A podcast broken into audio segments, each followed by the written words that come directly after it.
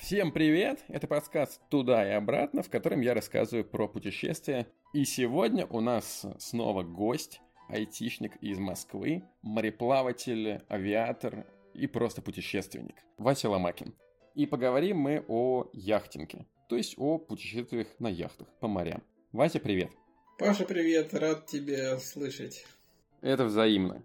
Ну, первый вопрос. А, давай у меня много очень вопросов, как это делать, вообще как-то попасть. Но давай для начала обговорим, что это вообще такое, как это все выглядит, потому что яхтинг это классно, но что это такое, на самом деле, мне кажется, не очевидно. Да, действительно. Ну, вообще, яхтинг бывает э, как минимум двух видов. Э, круизный и спортивный. Спортивный яхтинг – это не про путешествие, это у нас олимпийский вид спорта, вот, это достижение, это скорость, э, это специальные лодки, и это настоящий большой спорт. А вот э, то, чем занимаюсь я, это круизный яхтинг. И чем отличается? Тем, что это путешествие, да, э, в котором, как правило, судно преодолевает какой-то маршрут, проходит какой-то маршрут вдоль побережья или между островами. Э, команда вместе с капитаном живет на судне, то есть в довольно комфортных условиях, э, с горячей водой, душем, туалетом, там, кроватями, кухней и так далее. А судно, как правило, не очень большое, не огромный какой-то корабль, э, метров там 10-15 длиной, э, но тем не менее на нем комфортно размещается команда из 6, 8, 10 или иногда даже больше человек. И, собственно, Самое главное, что судно это приводится в действие силой ветра, да, то есть есть э, на корабле мачта, это судно называется парусной яхтой, а не моторной, и настраивая этот парус, ловя ветер, мы за бесплатно перемещаем свой дом между точками нашего маршрута. Вот общая такая диспозиция, да, без чего никак. Почему не мотор? Почему только паруса? Это очень романтично и классно, но кажется, что проще в современный мир, проще с двигателем. Слушай, на самом деле моторные яхты тоже, конечно, существуют, и в портах многочисленных, в которые ты приходишь на, на арендованной яхте, ты видишь много и моторных кораблей тоже, ты стоишь часто рядом с ними. Но вот э, принято путешествовать на парусных. Конечно, ну вот по моему ощущению это куда как более классно, действительно красиво, да. Э, моторные яхты ходят быстрее парусных, значительно быстрее парусных. То есть, чтобы понимать, парусная яхта перемещается со скоростью велосипеда примерно. Моторка может двигаться гораздо быстрее. Но в путешествии тебе эта скорость, как правило, не нужна. Тебе вот важнее надеюсь, чтобы было красиво и приятно. Кроме того, моторные яхты, они наверняка гораздо дороже. То есть в предложениях чартерных компаний, я их тоже встречал, но ты даже внимательно не разглядывал, они, они как правило, гораздо дороже и больше, и там к ним часто может прилагаться уже там экипаж и капитан, который э, на этой яхте прописан, вот, и ты их арендуешь вместе с судном. А мы все-таки хотим делать все сами и за какие-то разумные деньги, да, то есть мы бы хотели, и это реально достижимо, чтобы бюджет такого путешествия не отличался от другой нашей сухопутной поездки. Понятно. Ну и, наверное, дизель тоже дороже. Или на бензине, на чем они ходят? Ну, на дизеле они ходят. Э, ну, это тоже, наверное, играет роль, да. Ну, у нас, у нас, правда, тоже есть дизельный двигатель, мы же не чисто парусное судно, то есть все-таки парусные корабли в ту эпоху, когда они были чисто парусными, они бросали якоря в прибрежной зоне, вот, чтобы не, не разбиться об берег. Мы в прибрежной зоне сматываем паруса, включаем свой дизельный двигатель и швартуемся уже к тому причалу, который нам больше всего нравится. А как вот это вообще как, как день проходит? Все время э, надо плыть куда-то? Или это вот э, из одного порта в другой, ты там из одного городка прибрежного в другой, а большую часть времени на берегу проводишь?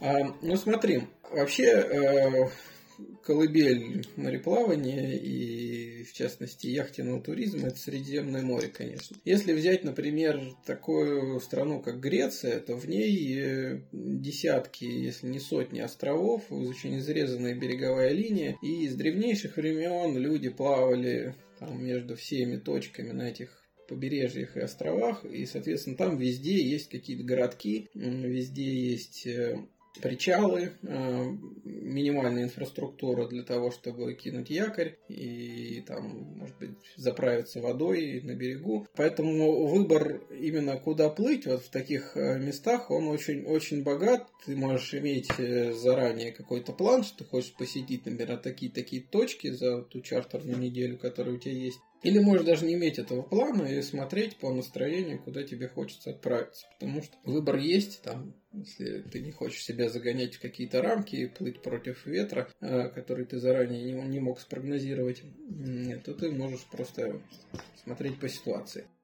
А, ну, соответственно, маршрут, вот он, э, как, как правило, в тех путешествиях, которые я ходил, которые я организовывал, он присутствовал, но он корректировался на месте, прежде всего, как раз-таки исходя из погоды, потому что надолго ее предсказать мы не можем, а она правит балом, потому что погода это ветер, ветер это волны, все это может создавать более или менее комфортную обстановку в море, вот, и задавать направление, в которое нам удобнее плыть. Удобнее плыть по ветру, чем против него. Хотя и то, и другое возможно.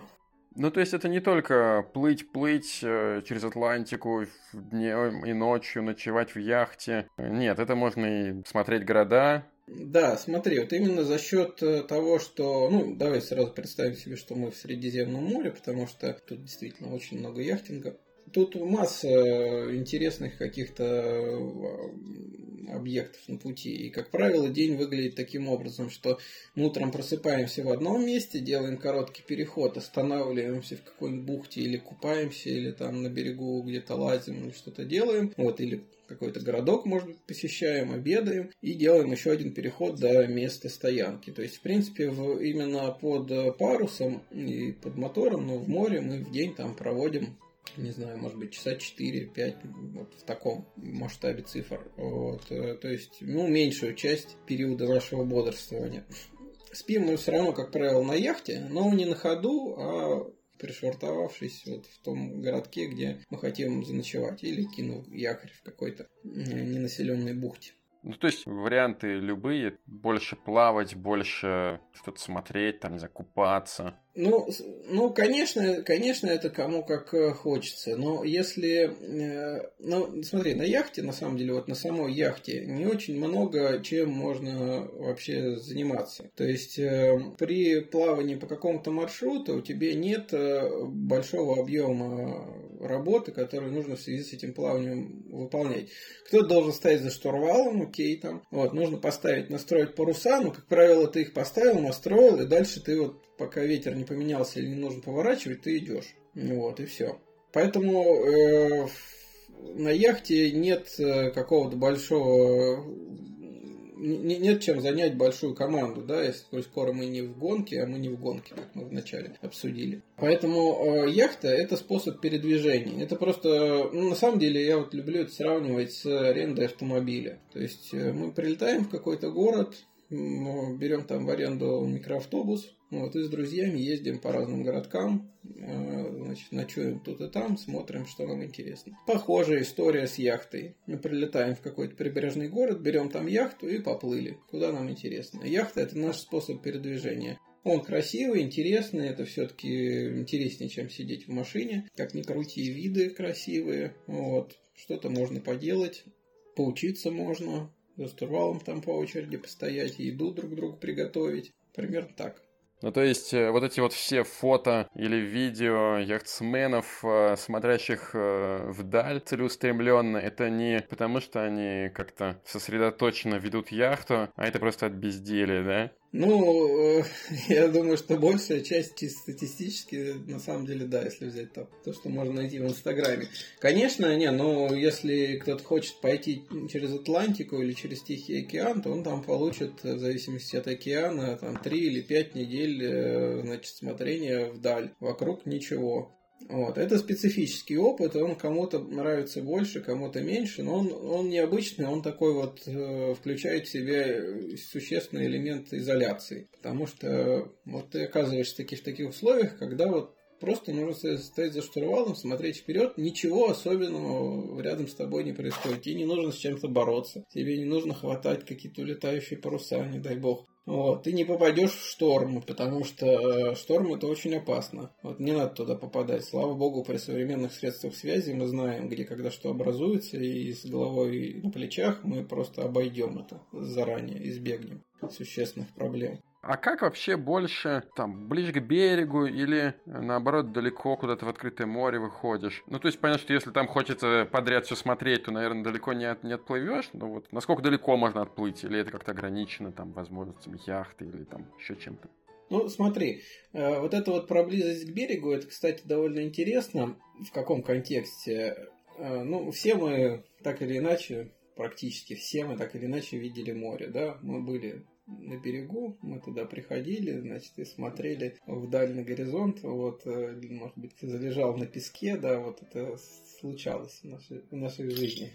Вот э, мне, точно знаю, что не только мне, э, вот этот пляжный вид отдыха, он был непонятен, то есть он довольно скучен. Ты бы приходишь туда, ну и что, песок, окей, там, что дальше. Красиво, хорошо, но что там делать, я не знаю, хотя бы час. Да, и вот вещь, которую я себя, для себя открыл э, вместе с яхтингом, а, оказалось, что э, нужно вот на вот этом берегу просто переместиться, собственно, с песка, да, в море, вот, туда. Оказавшись на борту яхты, ты по-другому смотришь на ту же самую картинку. Ты ее почему-то по-другому ощущаешь. Ты перемещаешься, да, все-таки не находишься на одном месте. Вот, ты слышишь прибой, э, вот, ты чувствуешь волны, ты вот эту стихию как-то воспринимаешь. Да, ты пользуешься ветром для того, чтобы перемещаться. Это интересная такая концепция, которая тоже подталкивает тебя к осмыслению стихий окружающих. И э, это создает э, другой подтекст, похожего, в принципе, времяпрепровождения, такого созерцательного, да. В яхтинге много этого созерцания. А что касается того, насколько далеко от этого берега э, стоит отойти, то, ну, обычно далеко не отходят, потому что что там делать в открытом море. Все-таки какие-то вот точки интереса, они привязаны скорее к берегу, да. А, вот если в море можно только созерцать, на берегу можно что-то делать. Конечно, интересно и то, и другое, но все-таки вот часто хочется что-то посетить. А, при этом отходить можно достаточно далеко, уже на второй год наших яхтенных путешествий мы плавали между Канарскими, или, как говорят, там ходили, да, э, между Канарскими островами, и там э, есть моменты, когда не видно никакого берега. Ни, ни того острова, с которого ты отплыл, ни того, на который ты плывешь, ты в океане, там гигантские волны. Ну, то есть как и эти, они не гигантские. Там океанская зыбь. Вот, это тоже необычное такое явление, про которое можно где-то прочитать, но пока сам не увидишь. Ну, вот эти волны там высотой 3-4 метра, они очень пологие, очень длинные, как холмы. Вот тебя плавно-плавно поднимает и опускает на этих волнах. Ты этого не чувствуешь до тех пор, пока ты в какой-то момент не посмотришь на горизонт, и отчетливо не увидишь, что ты находишься сильно ниже этого горизонта. Ты как бы в яме. Вот. А через там полминуты ты уже на холме вот. И у тебя весь горизонт вот в таких вот холмах, и ты вот между ними так постепенно перемещаешься. Что, страшно, наверное? Ну, это необычно, да. То есть там вот, когда купаешься, например, мы специально э, остановились искупаться вот так вот вне зоны видимости берега, и там купаешься под тобой, э, ну, не соврать, но там несколько километров глубины. То есть ты вот как бы на вот этой границе воздуха и воды паришь там над, над многокилометровой глубиной поверхности дна. Это необычно. Необычно. Кому-то, может быть, это и страшно. Круто звучит. Я так понимаю, что, короче говоря, берег интереснее, чем море, но смотреть на него лучше со стороны, то есть с моря. Мне кажется, да, вот именно наблюдать берег э, очень красиво именно с моря. Вот самый красивый... Ну, мне э, в яхтинге для меня э, именно в путешествиях э, наиболее интересные маршруты это когда ты плывешь вдоль какого-то красивого берега или когда ты плаваешь между островами. Потому что, ну, острова, они, в принципе, созданы для того, чтобы туда кто-нибудь приплыл. И это классно, что ты можешь, на, пусть недолго, но своем судне, значит, вот, вот, вот, осуществить это действие. А, а какие еще там, не знаю, ну вот страшно, да, может быть, там морская болезнь от этих волн получается? Морская болезнь, э, да, случается, конечно. По статистике, э, по-моему, порядка 10% людей, или там 15% людей не привыкают к волнам вообще. Вот, 15% людей не восприимчивы вообще к морской болезни, оставшиеся вот сколько там, 70% людей, 80%, они привыкают через несколько дней. Вот. Но при этом э, я сходил э, несколько десятков походов, э, и я отношусь вот к тем, к тому несчастливому проценту, который не привыкают, к сожалению. Вот, то есть э, для меня это я как бы долго не мог понять, что со мной не так, вот, но потом понял, что вот вот, видимо, это. Потому что много с кем плавали, мы большие компании друзей собирали, вот, и я видел, что как бы даже те, кому плохо первый день, вот на второй день уже получше, на третий и дальше вообще уже не обращают внимания. Мне не так, мне как-то в среднем тяжеловато. Но даже в этой ситуации ты просто проводя много времени на яхте, ты постепенно э, начинаешь лучше понимать свой организм, ты начинаешь э, прогнозировать, во-первых, что тебя ждет, какая будет погода. Все зависит, в принципе, от волн. Они бывают очень разные. И ты уже как бы считываешь из прогноза там или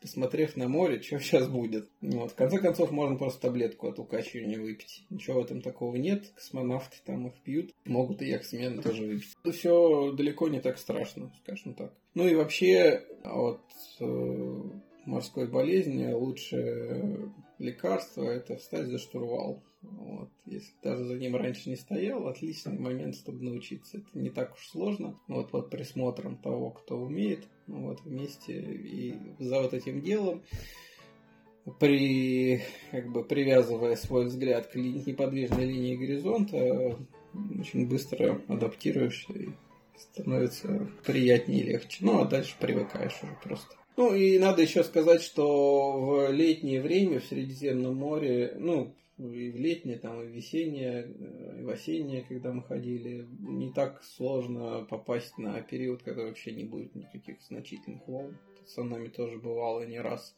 Ну, к сожалению, когда нет волн, часто и ветра тоже нет, поэтому приходится больше ходить под мотором. А если вдруг что-то происходит, ты не видишь вокруг суши, э, ну или она далеко, а у тебя, не знаю, что может произойти. Яхта накренилась или дырка пробила, э, вода прибывает. Ну вот смотри, э, я кроме яхтинга занимался, занимаюсь еще горным туризмом и малой авиацией, и из всего этого я абсолютно уверен, что яхтинг самое безопасное времяпрепровождение. Яхта практически не может э, утонуть. То есть, э, ну, дырки, дырки в яхте не, не от чего появиться в море, как бы столкнуться для этого с чем-то надо. Те отверстия, которые в ней есть, но если это не совсем какое-то ужасное э, судно, которое еще к тому же забыли проверить перед тем, как вы ходили, то там все дырки закрываются, через них вода внутрь не попадает. А, а яхты, э, они еще так спроектированы, что даже если представить, что там какая-то гигантская волна яхту перевернула, она сама собой переворачивается обратно. Просто она как матрешка работает. Поэтому большой крен, он яхте не страшен. Вот. Ну, перевернуть, положим, яхту это нужен какой-то грандиозный тайфун. Крен бывает там. От ветра сильного, от волны бывает крен, да но он может выглядеть страшновато для тех, кто находится, но он не приведет к тому, что яхта еще дальше а, туда под воду нырнет. Кроме того, на яхте есть э, разнообразное снаряжение спасательное, ну, даже есть там спасательный, спасательный плот, например, есть. Но есть также обвязки, спасательные жилеты, которые полезно надевать, когда попадаете в какую-то крепкую погоду, и при этом вы не хотите отсиживаться в порту, хотите двигаться, достается это снаряжение, надевается Яхта по периметру ограничена леерами, леерное такое ограждение из металлических тросиков. Есть правила, как там ходить, что можно делать, что нельзя. Есть достаточно безопасная зона, так называемый кокпит в том районе, где штурвалы находятся сзади. Туда редко долетают волны. Там можно поставить тент э, от дождя, например. Там есть борта достаточно высокие, даже еще не доходя там внешних ограждений, где вполне без, безопасно находиться. Ну, то есть тут, как везде, э, глупость человеческая, она может довести до больших проблем. Вот, но если подходить к этому всему серьезно, заранее разобраться, что тут можно, а что нельзя, то я бы сказал, что это весьма-весьма безопасно. Вот. И, ну, опять же, вот яхтинг чем хорош, то есть в там, горном туризме, которым я знаю, ты тоже занимался, ну, не все зависит от э, восходителей. То есть есть э, риски, связанные, ну, которые просто вот есть, да, то есть могут камни упасть, например. Ты это можешь как-то вероятность какую-то измерить, но ты не можешь их остановить, если они начали падать. В яхтинге все проще. То есть, если ты сам подумал, то все будет нормально. Ничего на тебя с неба не упадет. То есть ты практически все контролируешь, это очень классно. Да, да, ты, да, ты достаточно хорошо все контролируешь. Ну и даже, даже как бы понимаешь, что если все совсем плохо, просто спускаешься, грубо говоря, внутрь, задраиваешься, и вот ты там в такой капсуле, она реально, ну, в Средиземном море я не представляю, то есть, как бы, ну, ну, если на берег летит, но опять же, там есть спасательные службы, вот именно если мы говорим о Средиземном море, то это такая акватория, где тебе придут на помощь, если что.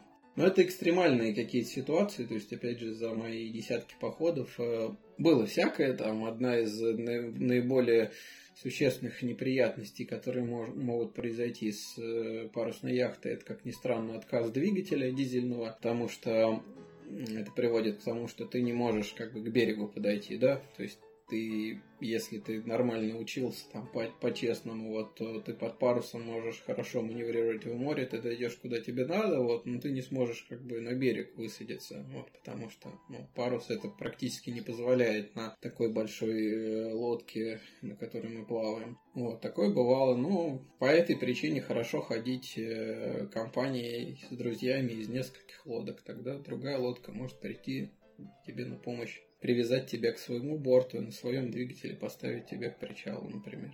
А как вообще попасть в это дело? Чему учиться? Вообще сложно ли учиться? Куда идти, короче? С чего начать? Сложно это или не сложно, я бы сказал, что это вполне доступно, но требует, ну, как, как наверное, и во всех видах э, деятельности, связанных с взаимодействием с природой, надо отдавать себе отчет, что природа все равно сильней, вот, и относиться к ней с уважением и не стесняться учиться, даже когда что-то умеешь. Первоначальный уровень получить несложно, на это есть масса яхтенных школ, достаточно набрать в любом поисковике, в любой стране, имеющей выход к морю, а, ну, в пределах там Европы, например, э, такие школы есть. Есть несколько систем лицензий, самая получившая наибольшее распространение в мире IYT, американская система, права, которые распознаются чартерными компаниями по всему миру. Получить их можно за неделю, в принципе. Относительно небольшой курс теории, недельная практика, и права ты получишь. Дальше, насколько это позволяет э, плыть самостоятельно, ну, я бы сказал, что нет, не позволяет. То есть, э, ну, у меня было около трех Э, походов с инструктором, прежде чем э, я отправился уже в самостоятельный первый поход. И причем самостоятельный поход, он тоже был первый не полностью самостоятельный, а во флотилии. А когда следом после этого я первый раз пошел уже полностью сам. На первой же швартовке в, в Дикой бухте я нервничал, неаккуратными действиями заклинил сам себе коробку передач на яхте. Вот, и получил как раз вот то самое неприятное, про что я уже говорил, неработающий, неработающий двигатель вблизи берега. Слава богу, погода была хорошая, мы нормально из этого выкрутились. Ну, это, в общем, я все к чему? К тому, что получить лицензию несложно. Как говорил э, мой инструктор, э, чтобы выйти в море, нужен сертификат, а чтобы вернуться, нужны знания. Как это знание приобретает, это индивидуально как кто-то быстрее. Я, я, например, учусь достаточно медленно, может быть, поэтому мне понадобились вот эти многочисленные походы в разных условиях с разными инструкторами. Ну, так или иначе, количество разнообразных ситуаций, которые могут возникнуть в море и вблизи берега, когда заходишь на швартовку в какой-нибудь порт, оно бесконечно, поэтому все равно сколько будешь ходить по морю, столько будешь учиться. А маленький вопрос, уточнение. В России тоже это возможно, да? Получить такую же международную лицензию, ну, вернее, лицензию, которая будет работать везде, да?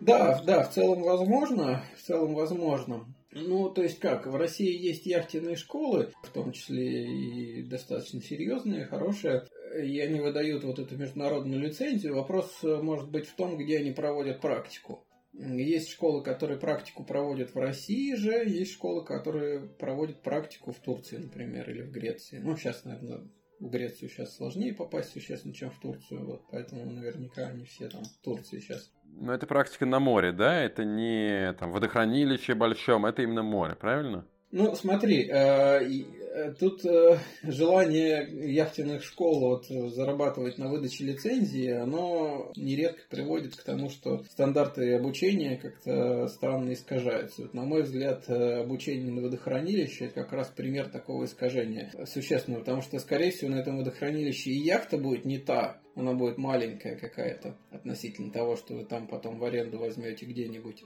Условия вообще другие совершенно. Поэтому найти такую школу, я думаю, сейчас можно. Но я бы не рекомендовал этим заниматься. Отправляйтесь в Турцию. Турция отличное место, чтобы учиться. Там масса портов разнообразных, можно в рамках э, учебной недели уже какие-то маршруты сходить. Важно, что вы увидите разные э, порты, вот разные там яхтенные марины, какие-то дикие стоянки, вот, и там покидаете якорь в разных местах. А, и это будет именно приближено к тем условиям, в которых, в которых вам дальше придется ходить. Конечно, там Фра- Франция, Греция, Турция, какие-нибудь Канарские острова, Норвегия, они сильно отличаются, но все равно это гораздо больше похоже на яхтинг, чем э, водохранилище какое-нибудь в Московской области.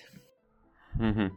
А если ничего еще не умею, как-то можно попробовать э, без лицензии, я не знаю, там матросом куда-нибудь записаться, еду поготовить, может быть, для классного капитана? Ну, если, если еду подготов, поготовить вам вряд ли прям дадут э, классному капитану, но э, попробовать, конечно, массу вариантов. Поищите, во-первых, среди своих друзей, никто ли таким не занимается, потому что, опять же, получить лицензию нетрудно, а, а дальше у начинающего капитана возникает, э, собственно, дефицит команды зачастую. То есть... Все боя... боятся все с ним плыть, да? Не то, не то, что боятся, но просто нужно как бы кого-то еще уговорить отправиться, да, кого-то еще позвать. Ну, бывает такое. Это раз. Другой вариант – это большинство яхтенных школ организуют э, путешествия, флотилии, где э, несколько десятков, например, яхт э, по одному маршруту путешествуют, устраивая по дороге какие-то гонки, там конкурсы, соревнования, развлечения разнообразные. И туда можно вписаться на яхту, вот, можно так сказать, матросом. Да? Это не значит, что вы там будете готовить на кухне или очень много заниматься чем-то с парусами но это более чем реально. То есть это ну как такой коммерческий поход. Пожалуйста, предложений немало. Тогда, раз уж так коммерческий, сколько все стоит примерно? Не в смысле снять яхту с капитаном, круизом, да, это понятно, а вот какой-то такой самостоятельный вариант там для компании, ну что-то такое, как путешествие, а не как тур. Как раз, э, да, одна из э, приятных э, характеристик всего этого яхтенного, я хотел сказать, спорта, но это не спорт, вот, яхтенной этой деятельности, то, что это недорого на самом деле. Ну, то есть яхту можно арендовать там за пару тысяч евро на 6-8 человек. Это на, на какой срок? На неделю, на неделю. То есть яхты, как правило, все арендуются на понедельной основе с субботы по субботу. Это как международная принятая система, от нее редко когда можно отклониться. Ну, где-то 6 дней у вас в море получится. Угу. А, ну, получится вот человека по 300 евро. Не так уж дорого в целом. И это еще что же важно понимать, это не просто 300 евро вдобавок там к вашему всему остальному путешествию. Вы на этой яхте живете, это ваша гостиница. То есть, если вы путешествовали по суше, вы за а, жилье бы отдали денег, а здесь уже оно у вас есть. Вы также здесь готовите. Ну, можно пойти в кафе, но можно позавтракать у себя на борту. Отлично, там есть газовая плита, э, холодильник, вот, все, все возможные там приборы, посуда. То есть, и было бы желание, можно готовить как на настоящей кухне. И это все приводит к, к чему? К тому, что это становится недорого. То есть свою яхту не нужно, да, покупать? Не, своя яхта это уже, если вам очень понравится. С яхтами, понимаешь, какая проблема? Они медленные. То есть, как я уже говорил, яхта идет по морю со скоростью примерно велосипеда. Ну, там 20 километров в час в таком духе. Даже, ну, 20 километров в час это очень быстро. Не, медленнее она идет 15 километров в час. И целый день ты плыть, я так понимаю, не будешь, да? Не, можно, если хочется куда-то именно дойти, то так и делают. Тут мы ходили на Карибах, а, там вот уже между Южной и Северной Америкой. Там большие расстояния между островами, на каждом острове новое государство, и мы там плавали прямо через ночь с вахтами, то есть два человека не спят, остальные все спят, потом меняемся по очереди, вот, пожалуйста. Точно так же, когда, ну, например, люди идут через Атлантику, понятно, что они на ночь не делают остановку. А, но в, нормальном режиме путешествия получения удовольствия это не требуется все. А, и опять же, в Средиземном море там все, все близко.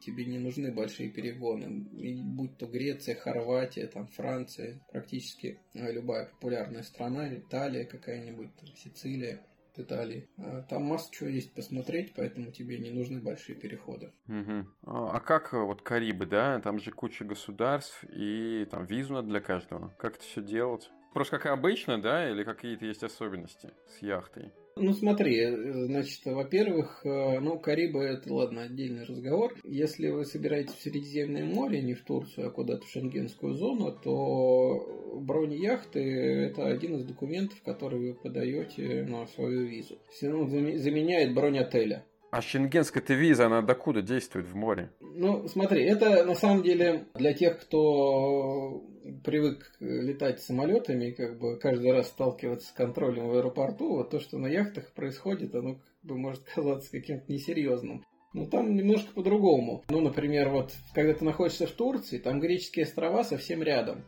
Вот, это территория как бы шенгенская уже. Ну, ходить мимо них можно как угодно, никто ничего никому не скажет. Более того, туда не стесняются и приставать, и на берег выходить, и гулять, там возвращаться обратно.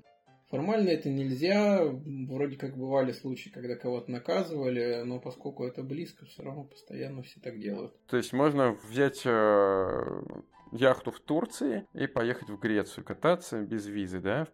Ну, если, если, вы не выходите, если вы не выходите на берег, э, то проблем не ожидается, я бы сказал. И там не, нет такого, что вы, значит, там уже 10 километров до острова, вот, и там возникает катер, остановитесь. Вот такое вот в Крыму будет, э, это да. А, а в Средиземном море нет, там такого нет. Более того, э, ну вот у меня был там опыт, не то чтобы это прям хороший опыт, но был опыт, когда мы ходили по северному побережью Франции, Сен-Мало, там очень интересные места, там огромные океанские приливы, то есть там, для понимания, как бы дважды в день вода поднимается на 15 метров, ну, там на 10 минимум, зависит от фазы Луны, и опускается. То есть, что такое 10 метров? Это километры э, как бы по горизонтали, да? Там очень сильные течения в связи с этим возникают, вот, и тебе нужно рассчитывать, в какое время ты вообще можешь выйти на берег в этом городе, в какое время тебе нужно туда сматывать уже, иначе твоя яхта окажется просто на дне, потому что из нее утечет, из-под нее утечет вся вода. Э, так вот, мы там ходили и в какой-то момент пересекли Ла-Манш и попали в Англию, вот, и путешествовали там по английским городам. Без британской визы, вот, и, ну, это, это было неправильно, не надо так делать. Нас поймали, когда мы уже оттуда уходили. Поймали, очень удивились, вот, э, поставили нам штамп в паспорт, что нам запрещен въезд в Великобританию, не в смысле там на какой-то период, в смысле именно в этот раз. То есть мы без визы как бы пришли, вот нам сказали, нельзя, уплывайте отсюда. Но сказали, у нас классный музей, вот, поэтому... Зайдите. Сегодня сходите, завтра обязательно уплывайте. Если говорят, завтра утром, если не уплывете, позвоните нам, предупредите обязательно, что вы не уплыли. Ну, они все понимают, потому что мало ли что там, кто-то заболел, что-то сломалось на яхте. Так было, да. Ну, то есть вот с границами все как бы проще. Э, нет такого контроля тотального, как на суше в пассажирской авиации. Хотя правила, в принципе, сохраняются те же самые. И если ты их нарушаешь, то нужно понимать, что за это может прилететь в какой-то момент. Что касается таких территорий, как Карибы, ну там на каждом э, острове новое государство, да, но там они безвизовые Просто приходится терять какое-то время на то, чтобы получить штамп в паспорт. Ну вот, кстати, я когда дети появились, ну вот когда мы с ними куда-то путешествуем, понял, что как раз э, Марина это или порт там, с большими кораблями, это прям самое интересное в городе для них. То есть им смотреть интересно, какой-то новый мир. Да, это правда интересно, это одно из ярких впечатлений, потому что приходя на яхте в город, ты оказываешься часто, ну вот особенно в старых каких-то местах, э, э, ты оказываешься в центре этого города. Ну, например, мы стояли на яхте в Монако. Прям вот, ну, Монако не очень большая береговая линия, и вот эти огромные все корабли, они там стоят на, ну, вот эти яхты все, там, миллиардеров разных, они туда не влезают просто, они стоят на внешнем рейде. Но у них там есть маленький порт, прямо вот под э, скалой, на которой у них дворец э, королевский расположен. Туда заходишь на яхте, и ты стоишь вот прямо в самом центре. Это недорого, не стоит никаких космических денег эта стоянка. Просто в самом центре ты оказался. Ты с борта, значит, своей яхты сходишь там вот буквально вот к лучшим ресторанам. Не то чтобы там рестораны уже дорогие, да, вот, но, но ты прям вот в, в центре. Вот это классно. И разглядывать корабли взрослым тоже нравится, не только детям. Часто ты, когда швартуешься в порту, ты оказываешься на какой-то закрытой территории, куда так просто с улицы не попало, так ты можешь походить, с кем-то поговорить, познакомиться, поразглядывать разные интересные корабли, кто там откуда приплыл, вот, какие-то путешественники, которые вокруг света плывут с одной стороны, с другой стороны какой-то круизный лайнер пришел, кто-то вот такие же, как вы, стоит, кто-то там отправляется в круиз на один день. Тоже такая часть э, жизни, которую иначе бы ты не увидел. Вот такая вот фантастическая жизнь яхтсмена. Но я думаю, вот сейчас надо после прослушивания этого подкаста сразу открыть Google и начать искать, э, куда записаться на яхту, а потом после первого путешествия искать школу ближайшую, да, или билет в Турцию, чтобы поучиться там. Ну, я бы пожелал э, каждому это попробовать много друзей, которых я сам брал на борт, кто-то из них сомневался, стоит это или не стоит, кто-то боится морской болезни, кто-то чего-то еще, но точно я каждому порекомендую, попробуйте. Это опыт, который стоит пережить. Вот стоит увидеть берег э, из моря, а не море с берега. Попробуйте. Может быть, вам очень понравится. Я себе тоже в такой план запишу, что я тоже не пробовал. Теперь обязательно. Ну что, Вася, спасибо. А, было очень интересно, я думаю, необычно и познавательно. Слушайте подкаст. А, если вам понравилось, а, подписывайтесь. Это на самом деле самый главный, самый эффективный вариант продвижения этого подкаста. Сделайте репост. Ну а главное, путешествуйте любым способом. Всем отличных путешествий. До встречи в новых выпусках. thank you